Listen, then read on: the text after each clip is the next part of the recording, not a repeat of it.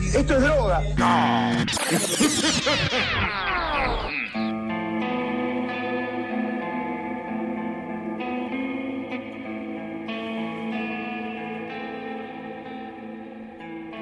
Muy buenas, buenas a todos el oyente. Bienvenidos a una nueva edición de Mambo Criminal. Yo soy el Muni y conmigo, como siempre, los intolerantes Santi Barril y Flor Cuncún. ¿Cómo andan, muchachos? Intolerante. Para, para, vos ya usaste esa palabra. Mentira. Me parece no. que en Sos Sí, intolerante sí, sí. a la repetición. ¿Viste?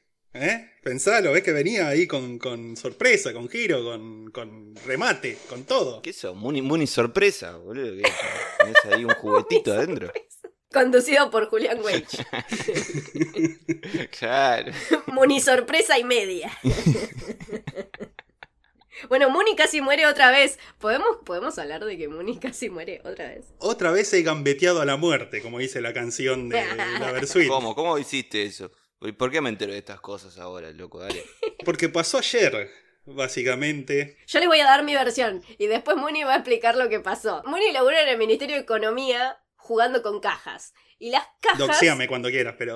iniciaron una rebelión para controlar a los cajeros. Y los cajeros explotaron. Como le explotó el horno en su casa, bueno, esto es una conspiración contra Muni. Y nada, y lo evadió de culo. Va, despacito, de- vamos despacito. Esa es mi versión. ¿Cómo que explotaron cosas? Sí, mirá, yo supuestamente cinco minutos después de que me fui de la oficina se prendió fuego todo. Bueno, eh, el primer sospechoso ya lo tenemos. El fuego. El fuego, totalmente. Yo estaba haciendo mi trabajo como siempre, me terminé de fumar un pucho al lado de la pila de papeles y me fui a mi casa. Ah, muy bien. Este. Entre pila de papeles y gas. Sí, sí, sí, sí, porque ahí manejamos todo lo que es papeles y gas en el ministerio. A la pero.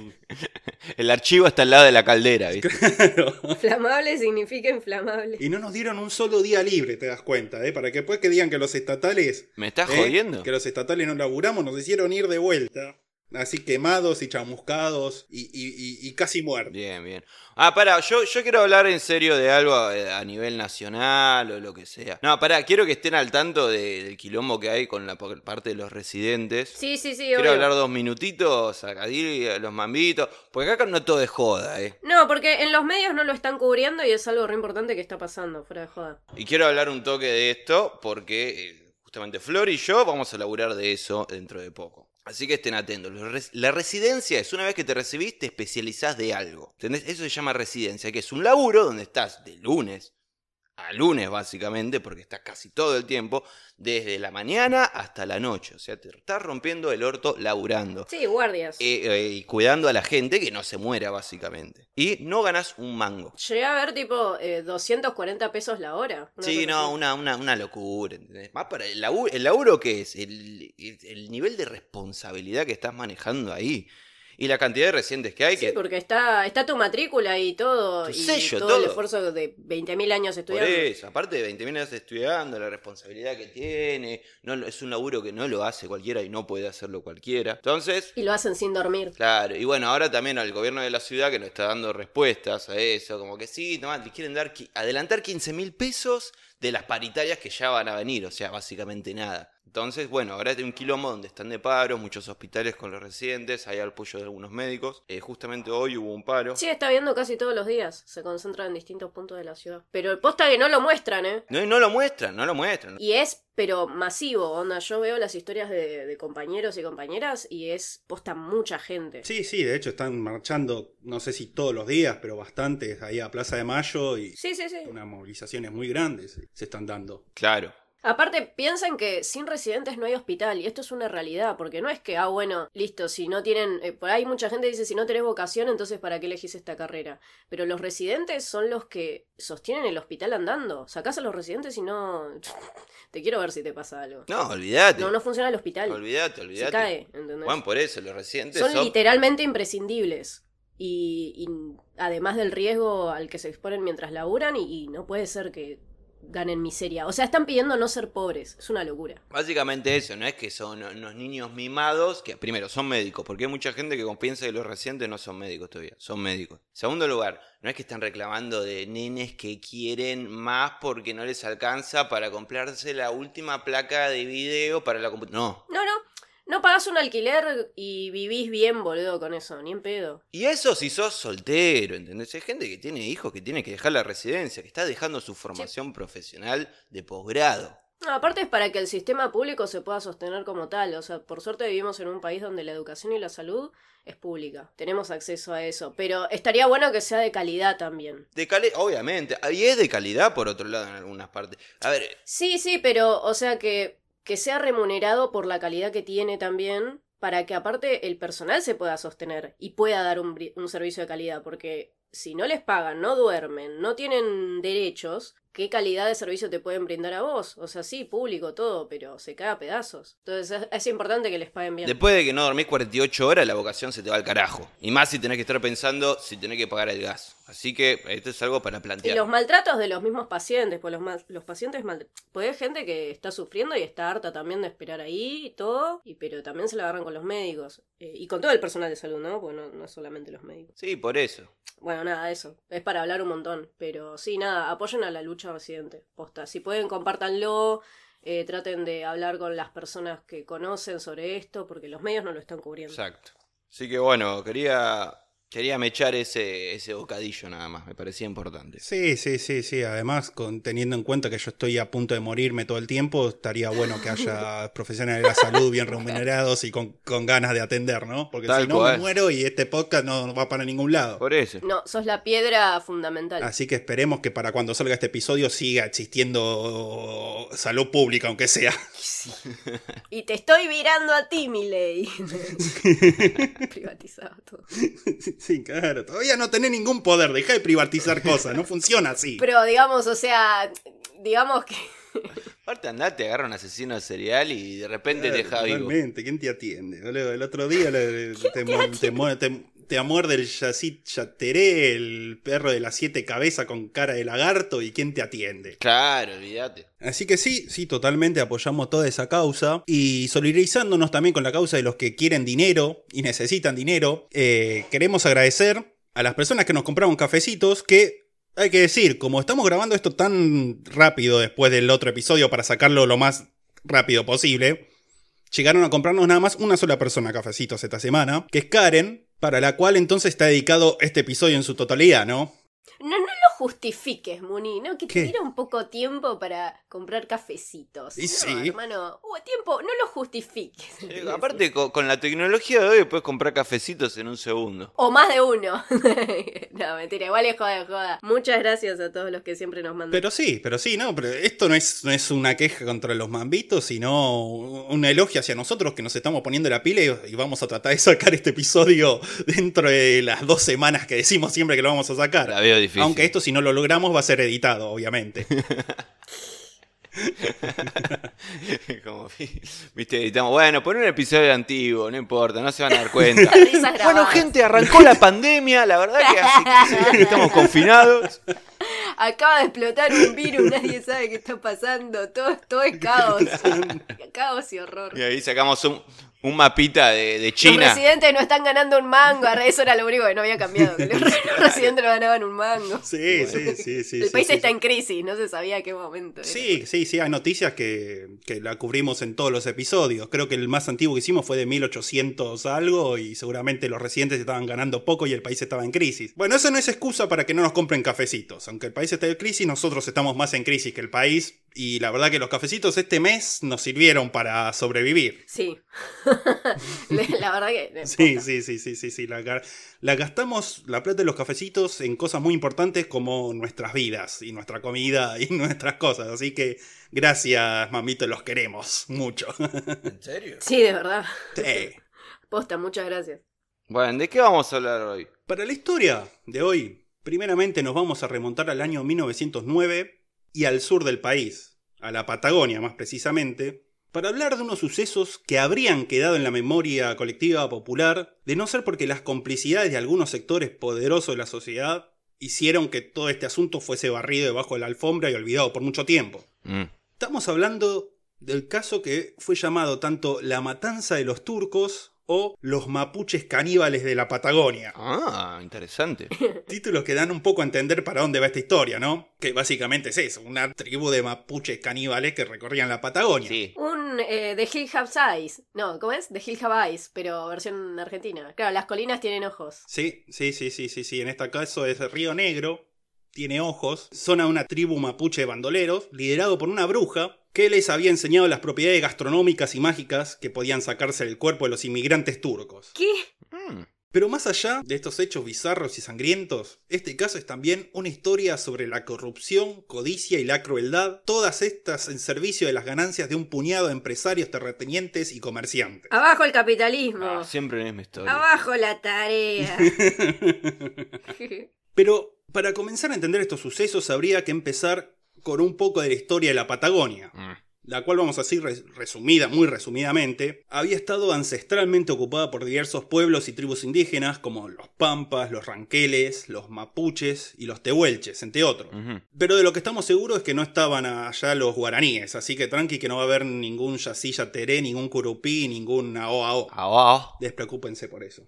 Durante años, las relaciones entre todos estos pueblos indígenas y el Estado argentino, cuyas fronteras llegaban hasta el margen norte del Río Negro, pasaban por momentos de paz relativa a momentos de confrontación abierta, con incursiones del ejército argentino al territorio, al territorio indígena y malones y secuestros por parte de los pueblos nativos. Sí. Los malones, para quienes no lo saben, eran ataques militares de los indígenas caracterizados por su sorpresa y velocidad. Básicamente caían de sorpresa un grupo de indios al fortín, al cuartel o al pueblo de frontera, los saqueaban, mataban a los militares y secuestraban a las mujeres para luego huir rápidamente antes que se pudiera organizarse alguna defensa o contraataque. Sí. Ahí se viene el malón. Exactamente.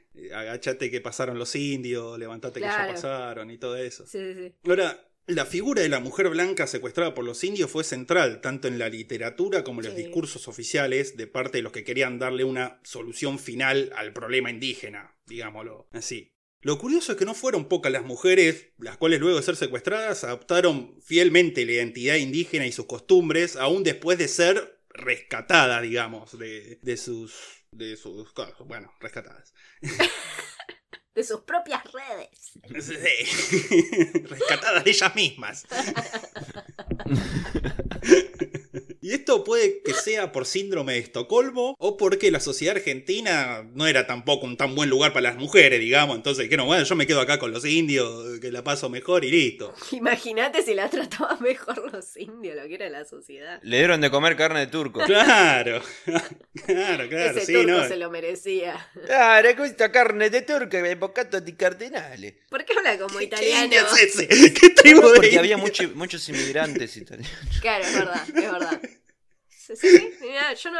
eh, cuando tiene razón, tiene razón. La tribu de los napolitani, era eso. La napolitani. Pero el hueso turco, la prisa, tiene acá los rapiolas dentro. Pero... Napolitanos nórdicos. ¿Qué eran? Sí, sí, los visigodos eran, faltaban nada más. no, malditos visigodos. Salsa a la turca. Mm. Es lo que decíamos hoy de la salsa golf. Porque, paréntesis, Santi en una dijo que tendríamos que ir a jugar minigolf. Y nosotros empezamos, eso no existe, bla, bla, bla. ¿Por qué me involucras? Vos empezaste a decir eso no existe. No me involucres a mí en tus intransigencias inexplicables. bueno, está bien. Yo empecé a quitar los brazos y eso no existe, dátela. Y lo googleamos y encontramos muchas cosas de golf, pero nada era un mini golf para ir a jugar. Y estaba la salsa golf, que está bien, es golf, pero es una salsa. Bueno, pero es un condimento. Es, ahí, Claro, este es un un condimento. impedimento para jugar. Otra historia que no llevó a nada, me encanta.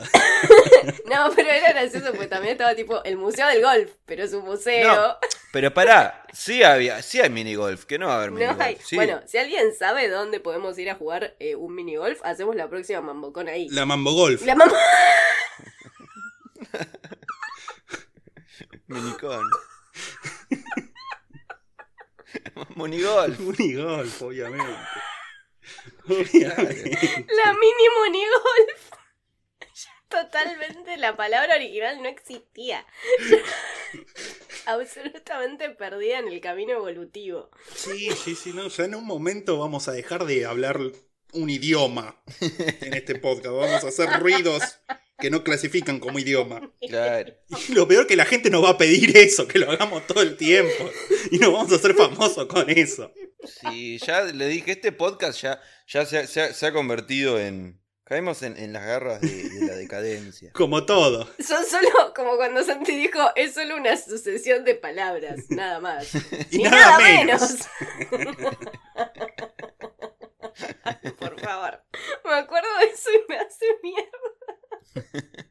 Oh, perdón, perdón, continuemos. ¿De qué estábamos hablando, Yaris? De los indios turcos. De Ah, los sí, sí, indios sí. turcos, sí, sí, sí. Los indios turcos que hablan de italiano. Eh, ¿Cuál soy yo, indio turco que vengo acá? Te responde, ¿qué comiste ravioles? Cierto. La cuestión es que este estado de cosas se mantuvo así hasta el año 1878, cuando se dio inicio a la llamada Conquista del Desierto, liderada por el inefable Julio Argentino Roca. Un abonado a este, este programa, más o menos. If. En diversas campañas desarrolladas entre 1878 y 1885, se llevó a cabo un genocidio contra los pueblos nativos, además de la apropiación territorial de toda la Patagonia. Ahora, las acciones militares no se llevaron a cabo solo contra las tribus que se hubiesen levantado en armas, sino contra la población nativa en general.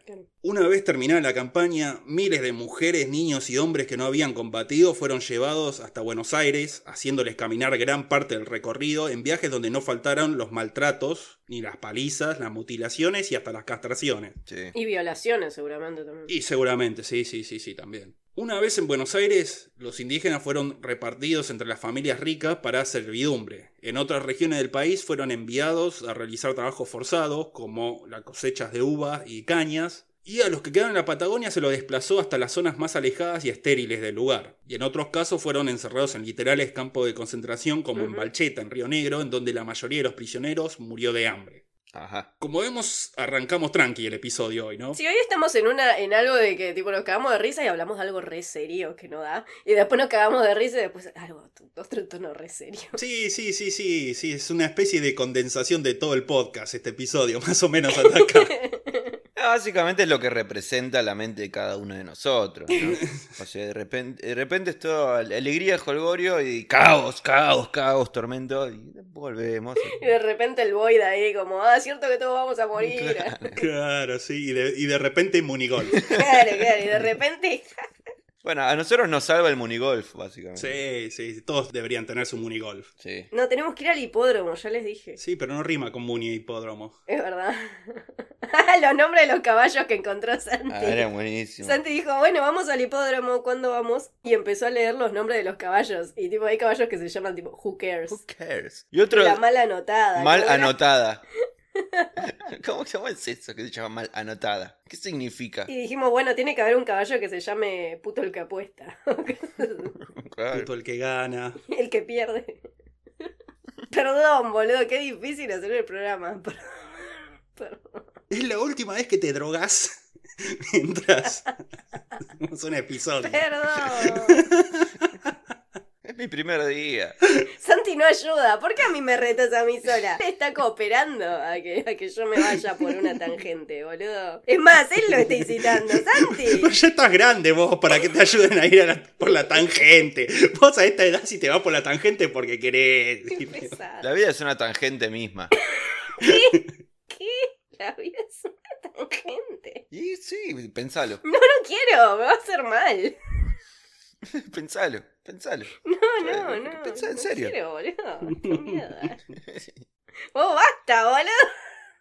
¿Qué, qué estábamos hablando? Cuando volvamos a los indios turcos tanos, dale. Bueno, hubo y hay muchas razones para explicar todos estos sucesos, ¿no? Por un lado están los que hablan de una gesta heroica del ejército argentino para afirmar la soberanía nacional, la cual por falta de control sobre la zona podía verse amenazada por tanto por Chile o por las potencias europeas.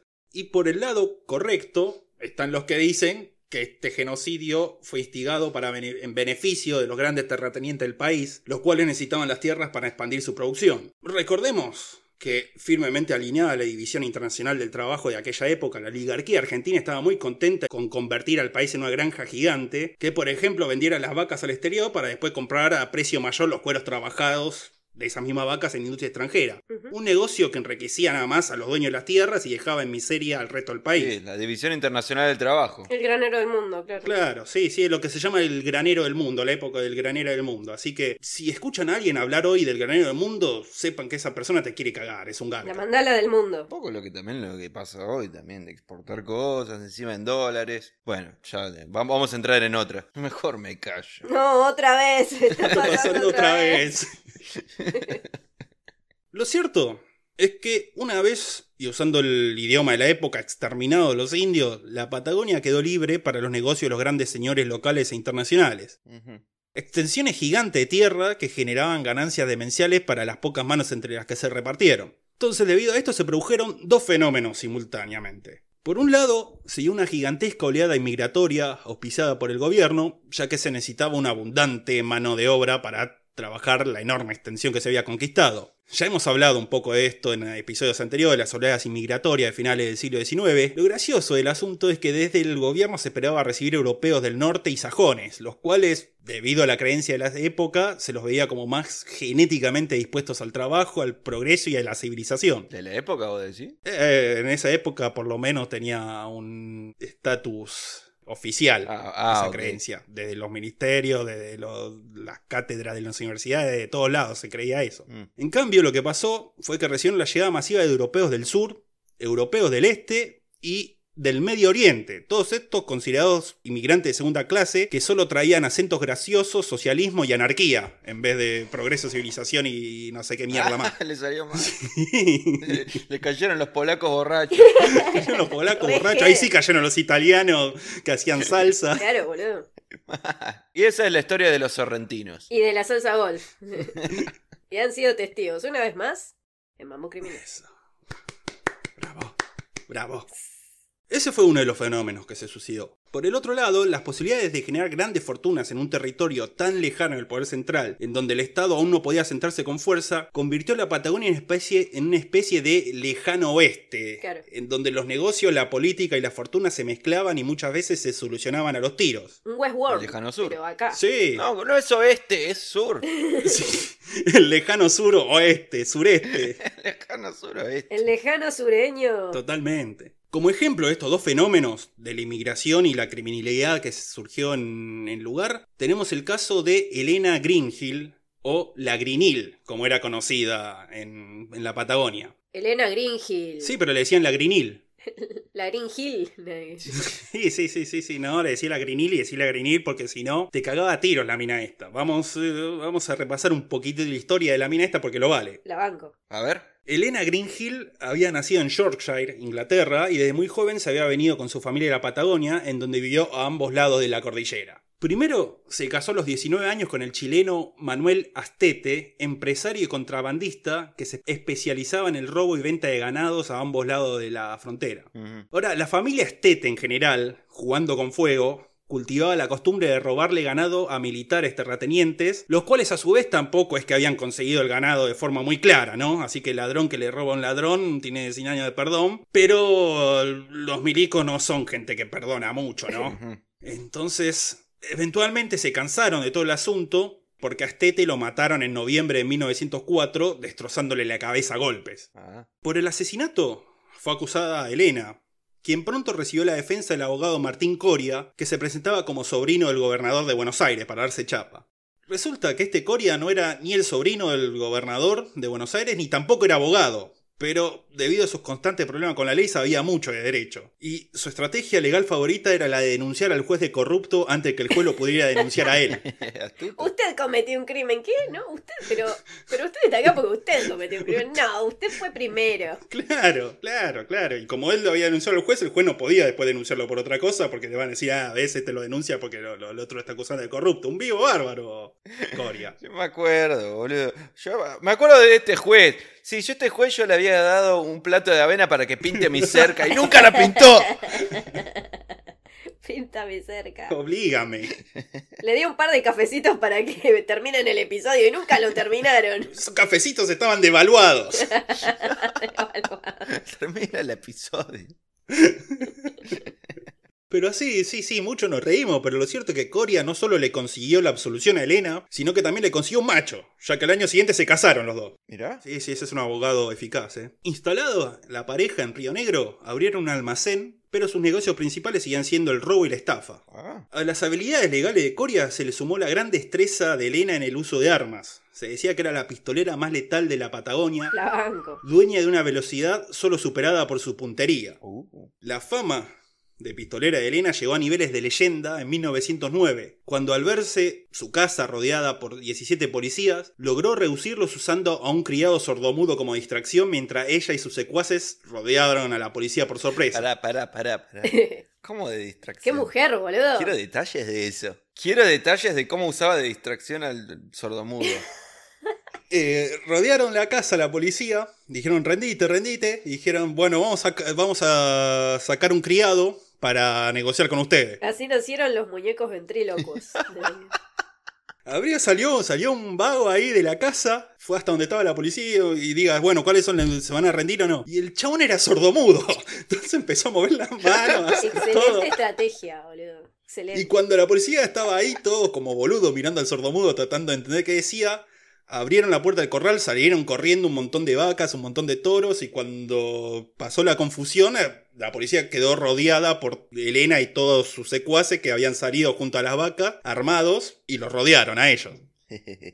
Nada, eran 17 los canas, los desarmaron, dejaron a ir a 15, pero al comisario y al segundo del comisario los hizo entrar a la casa. Los hizo desnudar hasta quedar en canzoncillos y los obligó a lavar los platos y hacer otras tareas domésticas durante dos días. La verdadera feminista, boludo. Sí, sí, sí. Después de eso, y antes de dejarlos ir, les hizo firmar unos documentos que acreditaban la tenencia legal de todas las cabezas de ganado que se habían robado antes Elena y Coria. Ah. Lo que pasa es que obviamente después de esto, la policía se la tenía juradísima a la mina. Y sí. Entonces, bueno, se fueron la Grinil y Coria.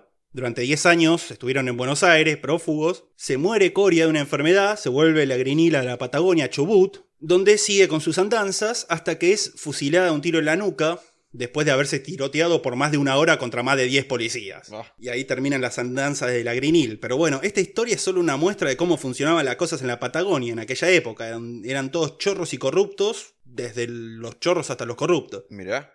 Y es en el medio de todo este quilombo que entre las masas inmigrantes que llegaban al país caen los turcos. Que en realidad eran sirio-libaneses, pero se le decía turcos. También eran polacos. Sí, Polacos, sirio, libaneses, turcos. sí, sí, sí, sí, sí, pero lo más eh, sorprendente del caso es que no existía Turquía en aquella época. Estaba el Imperio Otomano, no Turquía, pero bueno, le decían turcos igual.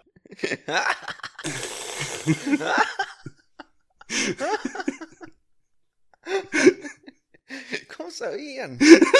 Sí, eran, eran profetas la gente en aquella época, decían, eh, vos sos turco, no, pero el Imperio Otomano, sí, el Imperio Otomano. sí, sí, ahora sí. le dicen así, ¿no? Ya vas a ver, ya vas a ver. ya Vas a ver. Vos espera. Resulta que estos turcos eran aún peor considerados por las autoridades que los europeos del sur y los europeos del este. Hasta el propio director de la Oficina de Inmigración los llamaba racialmente efectivos. Hasta se llegó a presentar una propuesta en el Congreso para expulsar a todos los árabes del país. Esto provocó que muchos de los que llegaran buscaran otros rumbos más allá de Buenos Aires, donde la mano estaba jodida, y por eso gran cantidad de ellos terminó en la Patagonia. Ahí se dedicaron en general al comercio de bienes. Les compraban bienes a las grandes cadenas de las pocas ciudades que se habían levantado en el sur, o le compraban alimentos a las pocas comunidades indígenas que habían quedado y recorrían la Patagonia a caballo, de pueblito en pueblito, vendiendo sus mercancías. Cuando llegaban a uno de estos pueblitos, chiflaban para hacer saber su presencia, dando origen a la expresión mercachifle. Yo la primera vez que lo escucho, pero ok. Sí, al fin, al fin, mercachifle. Jamás usalo en una oración, boludo. ¿qué? Este es un mercachifle, mira. Este. Ahí tenés una oración. Ahí lo tenés al mercachifle. Ahí Lo tenés, claro. No, este es un mercachifle, no le compré nada. ¿Nunca escuchaste mercachifle? Anda nomás, mercachifle, nadie te detiene. Claro. Pero sí, sí, sí, y ahí viene otra duda, otra duda existencial. Por si se lo preguntaban y no lo sabían, bueno. Hoy aprendieron algo nuevo. Aunque hay que decir que a veces la relación con los grandes entre los grandes comerciantes y los turcos mercachifle no eran las mejores, porque a los comerciantes les convenía que la gente se trasladara a hacer las compras hacia las ciudades, ya que muchos de ellos, de los dueños, de los comerciantes, eran también los dueños de las empresas de transporte, de las hosterías y de casi todo. Y además los turcos también a veces conseguían mercadería de contrabando por la cual podían vender los productos más baratos, quitándole los clientes. Debido a esto, no era raro que algunos de los turcos que se iban a recorrer la Patagonia no volvieran a veces. Sea por los peligros naturales de la región, por una emboscada de bandoleros o indios, o por acción de las patotas de los comerciantes, el oficio, el oficio de mercachifle era riesgoso. Y además, como dijimos antes, a nadie le importaba a los turcos. Entonces, bueno, desaparecía uno, dos, no importa, no pasa nada. Claro. Claro, seguro se perdió en alguna neblina. Ya va a volver. ahí viene, y ahí viene eso también. Sí, todo, hoy estamos viendo orígenes de aforismos. Hoy estamos tirando mucha máxima, boludo. Sí, sí, mucha, mucha mística. Sí, Y sí. mucha máxima. Y a partir de ahora vamos a usar las fuentes de las crónicas de la época y el expediente policial que se elaboró sobre el caso, de los cuales hay muchas dudas sobre su veracidad e imparcialidad, pero es lo único que podemos encontrar. Así que bueno, Claro. hecha la aclaración, nos metemos en la historia propiamente dicha. ¿Recién ahora? Sí. La mierda. Es que pelotudeamos mucho en el medio, Santi. Es cierto. Fue nuestra culpa, objetivamente. Eh, pasa nada. Las cosas iban de este modo, como dijimos, hasta el año 1909, cuando un comerciante de Río, Negro, de Río Negro llamado Salomón El Dahouk denunció la desaparición de unos mercachifles que habían salido el año anterior y no habían vuelto nunca. Y que con esto ya eran 55 los mercachifles que no volvían desde 1905. Uh, Bastante tarde empezó a preocuparse Sí. Salomón igual. Sí, claro. Eh, pero lo más probable es que estas otras 55 desapariciones hubieran sido denunciadas por otras personas a través de los años en diferentes partes de la provincia y que solo con la denuncia de Salomón se hubiesen unificado todas las denuncias y dijeron hay 55 que faltan. Sí. Esa es mi teoría. Pero quizá no, quizás Salomón nada más se preocupó recién ahí. No lo sabemos. Lo cierto es que ante los números que se estaban manejando y la presión de los pequeños comerciantes, el gobierno de Río Negro tuvo que ponerse en acción e investigar qué estaba pasando. El caso quedó en manos del comisario José Torino, al que se le dio jurisdicción en toda la provincia. El tipo este Torino era descrito como un comisario férreo y estricto, lo que era un eufemismo de la época para decir que era un torturador el chabón, cosa que por otro lado no solo era común, sino que era esperable y premiado en la época. Ajá. Torino armó un equipo con tipos que conocían todos los caminos, los senderos, atajos y campos de la provincia y comenzó su búsqueda de los turcos o de lo que había sucedido con los turcos.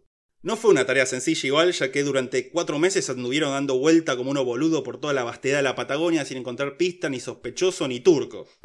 Hasta que casi por casualidad, cerca de la zona de Bariloche se topan con Juan Aburto, un joven mapuche de 16 años al que algunas fuentes dicen que fue detenido por Torino, aunque en otras dicen que se presentó por su cuenta a la comisaría después de una pelea con su padre, dispuesto a mandarlo en cana de la bronca que tenía con el Claro. que se peleó con el viejo, así ahora ya te mete en cana, ya vas a ver. O, o lo apresaron o era él que le, le gustaba el conventillo, nada más. Sí, sí, sí, sí, sí, sí. Cuestión es que Aburto terminó en la comisaría, en donde estaba justo Torino, ahí en su rally por toda la Patagonia. Y bueno, entonces lo tenían ahí en la comisaría, lo empezaron a interrogar y Aburto confesó que formaba parte de un grupo de bandoleros, cuya mayoría de sus miembros era mapuche, y en la que su padre era un capitanejo, una especie de líder político militar de las tribus mapuches, generalmente subordinados a un cacique o líder de mayor jerarquía. Claro, como un capitán, pero capitanejo. Como capitán, pero con ejo. Sí, una mezcla de capitán y Capitán conejo. conejo. claro. Ay Dios, dijeron lo mismo. No, no, no, no, no. El nivel de, de mononeurona que Sí, tenemos. es como que tenemos una neurona flotando en un mar de líquido de algo. Sí. Y hay veces que conecta a los dos a la vez. Un capítulo entero en los libros de medicina interna. Ese es el término científico. Claro. Sí, boludo. ¿Qué te pensás? Que estudiamos medicina al pedo acá, porque tenemos ganas. Totalmente. Así que bueno, confesó todo esto y confesó también que ellos eran los responsables de la desaparición de los turcos, a los cuales cuando se los cruzaban en el camino, primero se les hacían los amigos, decían, eh, turco, vení, todo bien, no, con usted está todo bien, loco. Los otros que no nos caen bien son los, los, los chabones de grande ciudad y los militares y todo eso. Pero ustedes, los turcos, está todo bien, vengan a comer un asado con nosotros, vamos a hacer un par de negocios, está todo bien con ustedes. Entonces cuando estaban ahí los turcos que caían, se comían asado, estaban ahí descuidados, ¡pum! Lo atacaban por la espalda y lo asesinaban, aprovechando para robarse toda la mercadería, la cual era en parte repartida por la tribu y en parte llevada hasta Chile para ser vendida. Mm. Ahora, interrogado sobre el líder del, gru- del grupo, Aburto afirmó que se trataba de una machi llamada Macagua. Ahora, machi es el nombre con el que se denomina a miembros de la comunidad mapuche, en general mujeres, que cumplían funciones mágicas, espirituales y medicinales, una especie de chamán. Ajá. Mira, no sabía eso. Se las llamaba también dueñas de las agujas, ya que eran las responsables de los tatuajes. Y también cumplían ciertas funciones sociales, las cuales se hicieron más importantes y tomaron un papel de liderazgo en los tiempos posteriores a la conquista del desierto, ya que ante la pérdida de vidas y territorios, las machis, mediante la religión y la espiritualidad, jugaron un papel importantísimo en el mantenimiento de la cultura, la identidad y las tradiciones mapuches en las dispersas comunidades que sobrevivieron al genocidio. Sí. Una machi famosa fue María Epul, de Chubut, quien habría curado de algunas dolencias y enfermedades a Juana Sosa Toledo, más conocida como la madre de Juan Domingo Perón. Mira, Mirá. it's all connected. Y de alguna manera, en algún día que tenga que ver con, no sé, un cumpleaños de alguno de los Ramones, algo así seguro ahí también. Eh, sí, bueno, a Joy, a Joy Ramón y todas las enfermedades que tenía creciendo la curó una, una machi ¿Ves? también. ¿Ves? Mira, ¿Sí? todo conectado. Obvio. La cuestión que tan agradecida había, que, había quedado la familia Perón que el propio general había intercedido ante Gendarmería para evitar la detención de esta María de Pool por practicar medicina ilegalmente. También se dice que se la consultó cuando Eva Perón enfermó de cáncer, pero para ese entonces ya era demasiado tarde como para que se la pudiese curar.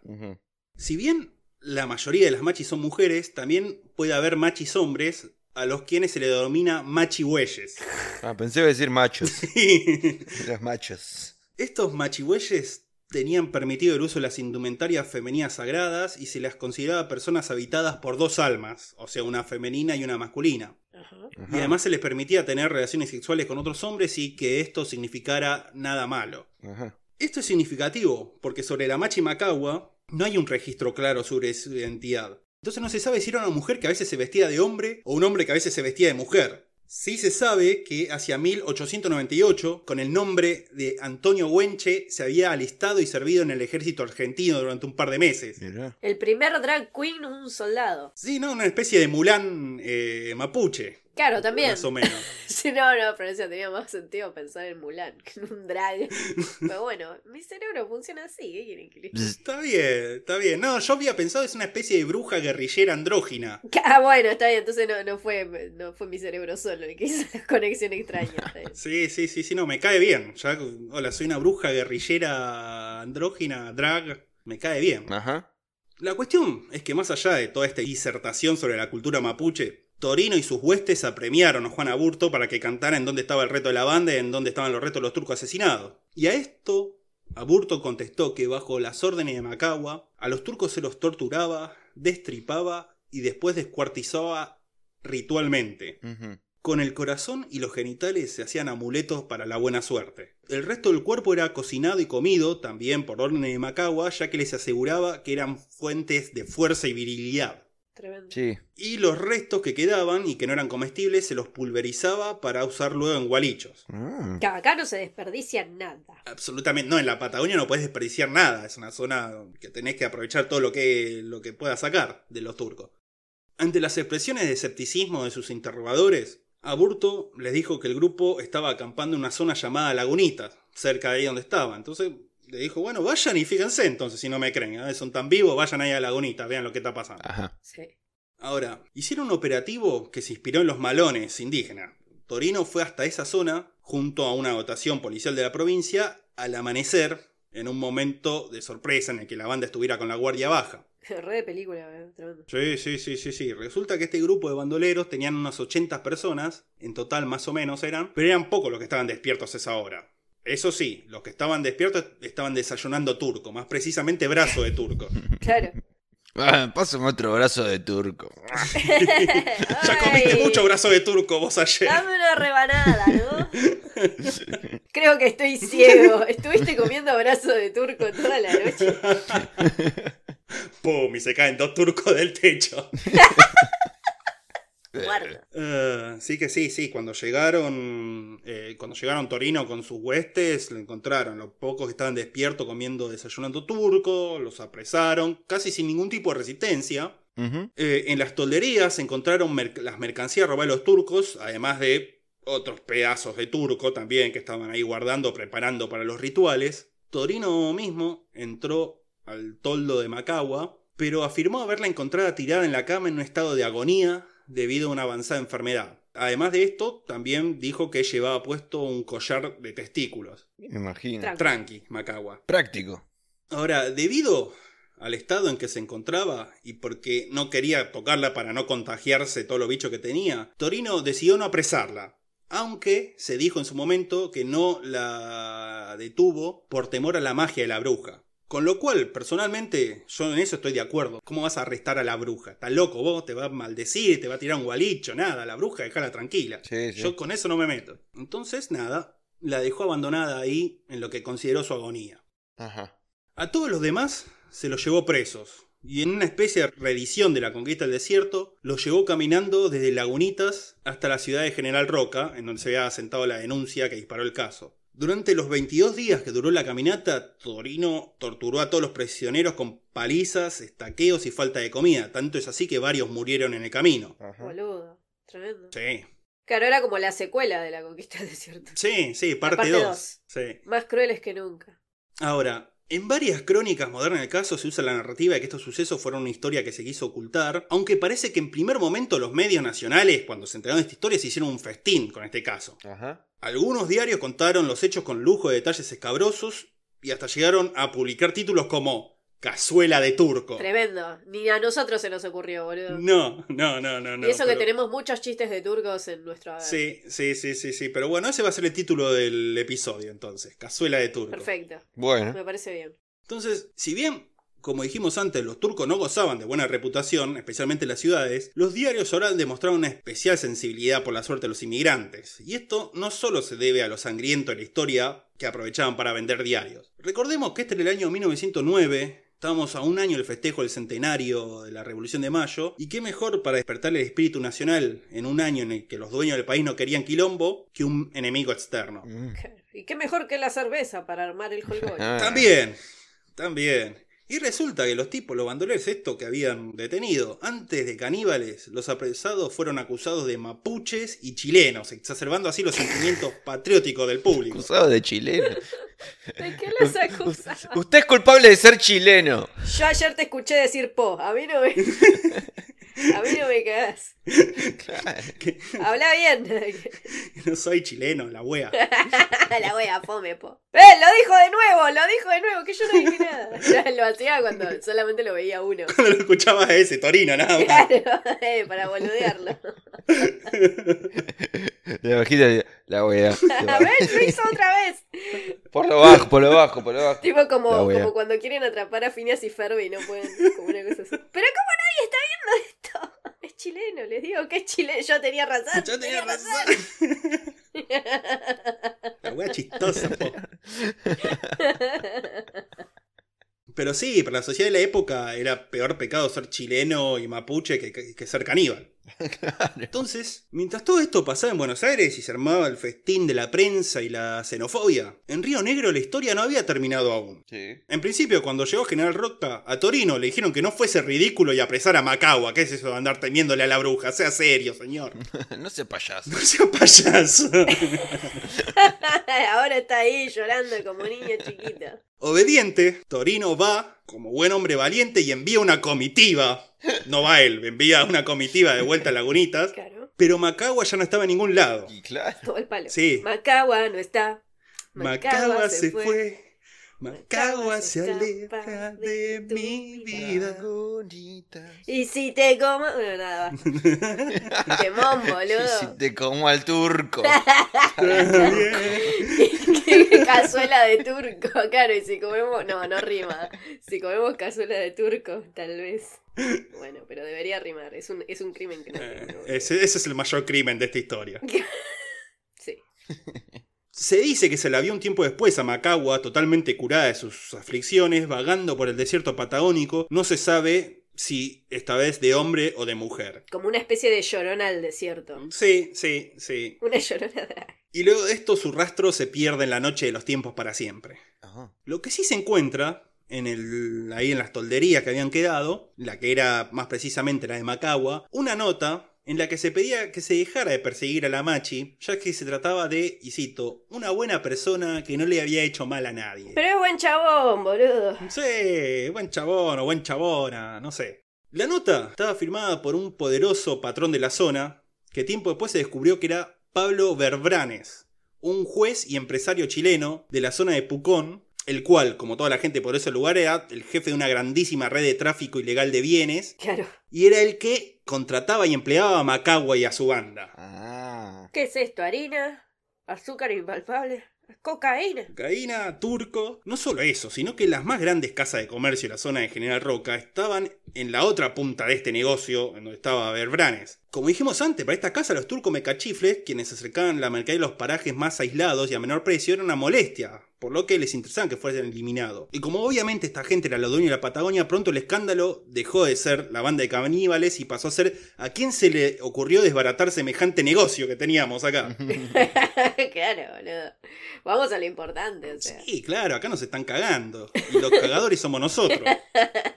El tupé. Obviamente, todos se lavaron las manos y como si hubiese sido una maldición de Macagua le echaron el fardo exclusivamente a Torino. Usando la excusa de los tormentos aplicados a los detenidos, se lo enjuició y se lo condenó a cuatro años de prisión, en donde creemos que probablemente no la pasó para nada bien el chavo. Eh, eh, es de esperar que no. No, claro, claro. De los mapuches detenidos, algunos a los que se le pudo confirmar el canibalismo u otros crímenes, aparte de eso, quedaron en NACA. Pero la gran mayoría terminaron siendo liberados tanto por falta de pruebas como para volver a formar parte de las bandas de asaltadores que trabajaban para los grandes empresarios. Ajá. Y es acá cuando el manto de silencio cae sobre el caso. Las complicidades con los poderes reales de la zona eran demasiadas. Si bien quizá el canibalismo y la mutilación de los turcos no estaba en el plan de los empresarios, todo el resto les era conveniente. Por lo tanto, pasado muy poco tiempo, la historia quedó rápidamente tapada y olvidada, y no se volvió a hablar hasta hace muy poco. Y hasta recién, que estamos hablando nosotros. Sí, sí, sí, nosotros y un par de notas de ese medio que no pienso nombrar, pero bueno. Ok.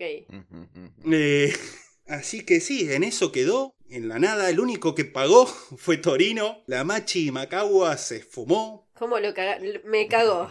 La machi me cagó. La Machi me cagó. Y hoy, a más de 100 años de esta extraña historia, por suerte, eh, la Patagonia ya no pertenece a un pequeño grupo de millonarios. Los medios no bailan al ritmo del dinero y los gobiernos no se ensañan con los extranjeros y los pueblos nativos, los cuales gozan de absoluto eh, respeto y tolerancia. Y por si no se dieron cuenta, estoy siendo sarcástico. Sí, sí, sí, sí, sí. Por suerte ha cambiado mucho todo. Y estas cosas ya no pueden pasar, absolutamente. claro, ¿no? Cero actual. Cero, cero inverosímil con la realidad de ahora. Pero bueno, esta fue básicamente la historia de los mapuche caníbales y la machi macagua y todo lo corrupto que eran en la Patagonia. Tremendo. Alto western argentino, me copa. Otra, otra cosa en la que se podría hacer una película, Sí. un algo. Sí, sí, sí, estamos dando muchas. Patente pendiente. Estamos dando muchas ideas de. Todo, patente pendiente a todo. Lo llevamos a ver con algo que no sea el sello o regalías para Mambo Criminal y van presos. Y se pudre todo, se pudre todo. Le mandamos Sí. a nuestra machi, le mandamos a nuestro caníbales, los, Sí, hace- a la Macagua. sí, los hacemos cazuela de mambito. Ah, Olvídate, Sí, sí, sí, sí, sí. olvídate, olvídate, que hay un par que se están ganando. Tenemos a Santi que hable en tono eh, italiano amenazador. Eh, italiano claro. mafioso. Claro. Claro, vos vas a ser el encargado de amenazarlos. bueno, está bien, dale. Amenazas personalizadas. Sí, sí, sí, sí. A, a ver, ¿a quién tengo que amenazar? Por 15 cafecitos, Santi te amenaza personalmente. Claro, con tu nombre. ¿Para quién quieres la amenaza? ¿Para quién quieren la amenaza? Para mi mamá, Seymour. Sí, sí, sí, sí, sí, totalmente, totalmente. Pero bueno, este, sí, sí, sí. Yo creo que estamos durmiendo como nación de no hacer todo este tipo de historias, películas o, o series o lo que sea. Sí, ya vamos a empezar a producir alguna de esas cosas. Sí, sí, todo radioteatro va a ser de ahora en más. Bueno, Producciones Muni. Muni Producciones. uniproducciones. Munificciones. Munificciones. Municiones. Municiones, ahí está. Municiones, ahí está. Munic- producciones Municiones. Produnis. Absolutamente. Así que bueno, este, esta ha sido la historia express que hemos hecho. No, no, pasa que no hay mucha información del caso y la que hay, como vimos por la, por la, la intermediación de tanta gente poderosa en el medio, ha quedado medio distorsionada, no, no, se, no, no queda mucho, no podemos creer tanto, pero hemos tratado de sacar lo más verdadero posible que hemos encontrado y sí, parece que era así, era esta banda de, de mapuche bandoleros y caníbales. Me encanta. Los cuales ojalá sigan estando todavía. No maten turcos, pero bueno. Capaz se la agarraron con, otro, con otra cultura ahora. Claro, ¿con cuál? A ver, ¿cuál? Los visigodos. Con los visigodos, cazuela de visigodo. Y por eso hay tan pocos visigodos ahora, ¿no? Eh, ¿Dónde están todos los visigodos? ¿Alguna vez te lo preguntaste? En una cazuela están. Ahí tenés. Igual no entiendo, ¿cuál es la diferencia entre godos y visigodos? Que unos tienen bici. ¿Cómo dice? Y lo dice la palabra, yo le creo, lo dijo tan convencida encima. y sí, boludo. Escúchame. Y sí. Ipso facto. O sea, ipso Es facto. cierto. Lo dijo tan convencida que le creo. Así que bueno. Bueno, Santi, ¿qué te ha parecido la historia? ¿O te querés eh, acotar algo o preguntar algo? Hable ahora o calle para siempre. Me quiero ir, decir. Y me dieron ganas de comer guiso. Sí, sí, sí, sí, sí. Sí, ¿no? O sea, la palabra cazuela es como que, uh, un gui- guiso de lentejas, por alguna razón se me vino a la mente. Guiso de turco. guiso, claro, un guiso a a lo turco estaría, estaría rico encima que lo estamos haciendo ahora a la hora de la cena. ¿A qué sabe la carne humana? Ustedes deben saber. Seguramente deben haber leído o comido. algo. Hay testimonios contradictorios. Hay gente que dice que sabe a pollo y otro que dicen que sabe a cerdo. Bueno, Ok. por ahí depende el punto de cocción. Depende del punto de cocción, también depende mucho la edad de la persona a la que te comes. Claro. Y capaz la alimentación del humano. Sí, y como las vacas, tipo, si, si era joven eh, o- y si estaba mucho tiempo quieto, ¿no? Sí, sí, sí, dicen que los bebés, por ejemplo, la consistencia de la carne de bebé es como la de pescado, es más blandita. Ah. Ay, no, no, boludo. ¿Qué, qué hablaban? ¿De qué estamos hablando? para Ustedes me preguntaron. esto, boludo, enfermos. Yo les pregunto. Ustedes me Basta, preguntaron. boludo, no le hables más a Muni, si ya sabes cómo se pone. No hay que hablarle más, boludo. ¿Y hacen morcillas con carne, con sangre humana? Porque, a ver, vamos, vamos, a, ser, vamos a ser honestos. Yo puedo sacarme medio litro de sangre y hacer morcillas con mi Sí. sangre. Sí, pero no sería igual de rico. No sé. Bueno, Bueno, Claro, ¿cómo sabes? Mucho gusto arri- ayer. ¿Cómo sabes? No, no. la comida es una aventura y te estoy citando a Ah, vos. sí, sí, sí, sí. Y bueno. Yo eso lo sostengo. No dije que no lo probaría, dije que debe ser un asco. Apostá todo, cagona. No, a ver, habría que, habría que ver. ¿Sería legal eso? O sea, yo ofrezco, por ejemplo, si yo ofrezco mi sangre para comer morcillo humano, a ver, no recibo ningún tipo de, tipo de daño. ¿Por cuántos cafecitos, Santi? Mm, ah, no, mi sangre. Y 200 cafecitos. Bueno, por 200 cafecitos entonces pueden tener un poco de la sangre de Santi para degustar. Sí, pero no, en forma de, en forma de en morcillo. forma de morcillo, obviamente. Me encanta que nos... 200 cafecitos le diría morcillo. Sí, estamos donando nuestra propia sangre para los cafecitos, por favor. Necesitamos plata. Sí, boludo. Fuera de joda. ¿Eh, loco? Por eso apoyan a los residentes. la- Sí, claro, para que no pasen estas cosas. Somos Bart en Navidad, ¿viste? Do- donando sangre para que le den una galleta y un dólar. Claro. Se desmaya en la calle. Totalmente. Pero bueno, más allá de eso, yo quiero recordarles a los mambitos que además de nuestra sangre y nuestro afecto, también pueden entrar a nuestro canal de Discord. Sí, de vez en cuando les dejamos ahí el link. Y si no, igual lo tienen en las destacadas de Instagram. Está ahí el link. Claro, Sí. así que síganos primero en Instagram y después vayan al Discord a, a hablar con nosotros y Seguir con, el, hablando, claro. Bueno, vayan a ser bardo. y con el resto de la comunidad mambística que se está formando, Sí. que, que me encanta, que, que- que la sigo a todos lados, que la quiero con pasión y, y nada. Y los queremos mucho, mambitos. Básicamente. Así que sí, ustedes no sé si quieren acotar algo más, muchachos. Ah, yo. No, por ahora. Nos despedimos. Hasta la próxima. Eso. Adiós, mamitos. Nos vemos eh, más o menos en dos semanas o algo así. Adiós. Ponele.